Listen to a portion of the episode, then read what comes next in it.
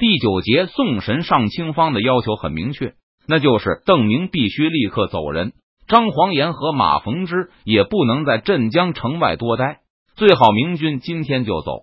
邓明带着川军回四川，张黄岩和马逢之带着舟山军去崇明。沿途需要的粮秣两江的两位巡抚和漕运总督全包了。对此，邓明还有些疑虑，有些担心周培公给他看的两封圣旨副本的真实性，担心顺治不会轻易放弃亲征的打算。可漕运总督和蒋国柱的使者，还有周培公一起向他赌咒发誓，保证圣旨副本与原件是一字不差。只要邓明肯走呢，他们一定能把顺治拦住。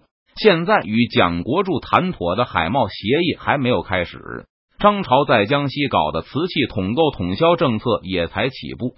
邓明知道，只要假以时日，就能让明军实力得到进一步增强，而且还能打破清廷针对闽军的禁海令，让黄吴搬起石头砸自己的脚。因此，如果不涉及盟友的安危，邓明也不愿意和这些地方督府把关系搞僵。之前邓明不肯走的另外一个理由，还是担心威信受损。但现在不是他主动要走，而是清廷地方官强烈要求他离开，这方面也就不必担心了。清廷的漕运总督林启龙还给明军发了大笔的开拔银子，邓明禁不住他们的催促，最终答应尽快离开。再次确认对方会全力阻止顺治亲征，威胁舟山后，邓明就整理军队。启程返回四川。本次明军开出夔门时，邓明带了一万多兵马、水手；而从镇江返回时，船只数量增加了五成，还多了两万江西、江南志愿从军的壮丁。这还不算邓明之前已经运回四川的那些船只和人员。从湖光到江南，邓明招募了上百愿意到四川教学的穷秀才，其中一部分已经被他送走。剩下五十人也没有让他们闲着，已经开始帮助邓明对壮丁进行识字教育。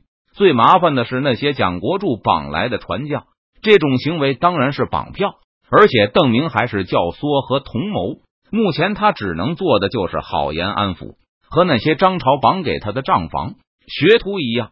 邓明向这些人保证，他们会在四川得到很好的待遇，不会被当作军户奴隶看待。会拥有自己的私人财产，可以购买土地，其中出色者还可以指望拥有自己的船厂，而不是在监视下为明军造船。就在邓明临走前，舟山又开来一支船队，这是郑成功的报捷使者。本来只打算送到舟山，听说张黄岩进入长江和邓明会师后，他们就把被俘的二百多八旗俘虏一直送进长江来。邓明并不想在这些俘虏身上耽搁太多的时间，只是简单的问道：“他们中有参与江南屠杀的吗？比如当年进攻扬州的时候，是不是有人在场？”邓提督放心，延平郡王已经认真甄别过了，这些俘虏都是顺治十年以后成兵的，最小的是去年才成兵的。这些八旗兵都被涂了一身炭黑。郑成功的意思是，如果能设法偷运，就偷运。万一有人盘查，就弄死，说成是买来的奴隶。既然如此，那就卖掉吧。邓明本来想卖给蒋国柱，可转念一想，现在的江宁巡抚多半已经是囊中羞涩，卖不出什么好价钱，就把这个任务交给了木坛。你立刻带着他们去扬州，卖给林启龙。遵命。木坛领命而去。离开时，在心里哀叹着，感觉自己大概永远摆脱不了这个形象了。我是智勇双全的大将之才，不是贪比的武夫啊！郑成功的使者同时还带来了不少辣椒，用大包装着。本来也是想让张黄岩设法转交的。当年在南京城下时，邓明提起过此物。既然是少主的喜好，郑成功也就上心的种植了一大片。郑成功出于好奇，还尝了尝，得出了无法下咽的结论。其他闽军的看法和延平郡王并无不同。见到整船的辣椒后，邓明倒是欣喜非常，明显比听到献俘时更高兴。立刻下令打开一个包袱，盯着那红彤彤的辣椒看了半天，邓明才发出一声满足的长叹。在他的前世，无论是湘菜、川菜，还是火锅、烤鱼，哪里能少得了辣椒啊？当即邓明就下令宰羊，涮一锅肉片来解解馋。穿越到四川两年，想不到第一顿简易的四川火锅竟然是在江苏吃到的。这种好东西，渊明不愿意独享，还下令分给川军，全军杀猪宰羊，让大家共同见证辣椒成为正式调味品的时刻。见邓明一副垂涎三尺的模样，张黄岩和马逢之也都起了疑心，想一起尝尝鲜。邓明又不是小气的人，很愿意和大家分享美食。同时，邓明还叫了卫士们一起品尝。一张桌子坐不下，就分成了几锅。虽然邓明表示无所谓，但是周开荒他们觉得在张黄岩面前还是不好同邓明挤一桌，就和任堂他们还有几个卫士在一起。红灿灿、热腾腾的沸水里，还漂浮着不计其数的花椒。张黄岩嗅了一下弥漫在空气中的鲜美羊肉味道，忍不住赞道：“虽然还没有入口。”但这色香味，其中两项都已经是上佳了，真令我食指大动啊！是啊，光看着色彩就知道肉味定是甘美无比。马逢之也急忙夸赞道：“他觉得这汤水看上去就像是西瓜汁一般红的可爱。”邓提督请，张尚书请，马提督请，大家一起一起和邓明客气谦让了一番。张黄岩这个老浙江捞起了一大团肉。囫囵送进了嘴里，紧接着张尚书就条件反射性的捂嘴，免得当场喷了一桌，把肉偷偷吐出来后，张黄岩仍觉得脸颊抽搐，嘴唇好像都不是自己的了。而他旁边的马逢之这个江苏佬仍紧闭着嘴，竭力压制剧烈的咳嗽冲动，眼泪都憋得溅出来了。这东西虽然看着像西瓜汁，但味道却一点也不同。隔壁桌上的情况要稍好。在川军中生活了一段时间后，任堂有些适应了川恶喜辛辣的饮食习惯，也尝过茱萸。见这东西熬出来的汤比茱萸还红，任堂心里存了小心，没有一口吞下去一大块。尽管如此，任堂还是半晌无语。这是吃货啊！任堂出门打了桶凉水来，结果先被张黄岩和马逢之讨去了不少，尤其是马逢之。硬是灌下去了半桶水，舀了一瓢水饮下后，任堂评价道：“这东西比茱萸可辣多了。”郑提督就是有眼光啊！四川火锅号称三流火锅，流口水、流眼泪、流鼻涕。现在周开荒就是这种情况，证明这个当然非常不正宗。但即便如此，也让周开荒异常满意。在仁堂缓缓饮水的时候，周开荒吃的是大汗淋漓。还一个劲的替李兴汉惋惜，要是李兄在这里，不知道得多高兴。川军中的反应也差不多。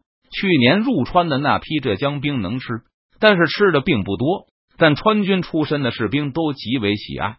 在分发辣椒的时候，这些士兵都听说了这东西是如何得来的。好多人在大呼过瘾的时候，还得意的向同伴说道：“早说过提督是蜀王吗？不是我们四川的。”能特意从海外寻找来这样的好辣味吗？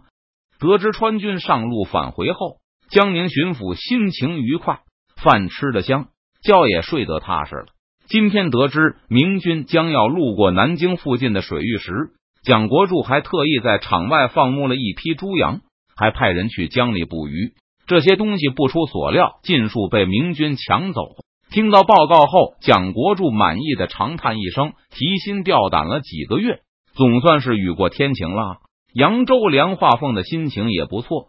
他得知他的银船平安返回，邓明和张黄岩也分别从镇江离开。相比破釜沉舟的去告密，然后拼上老命去戴罪立功，这真是再好也没有的解决办法。据梁化凤所知，确认邓明走后，漕运总督那边也是弹冠相庆。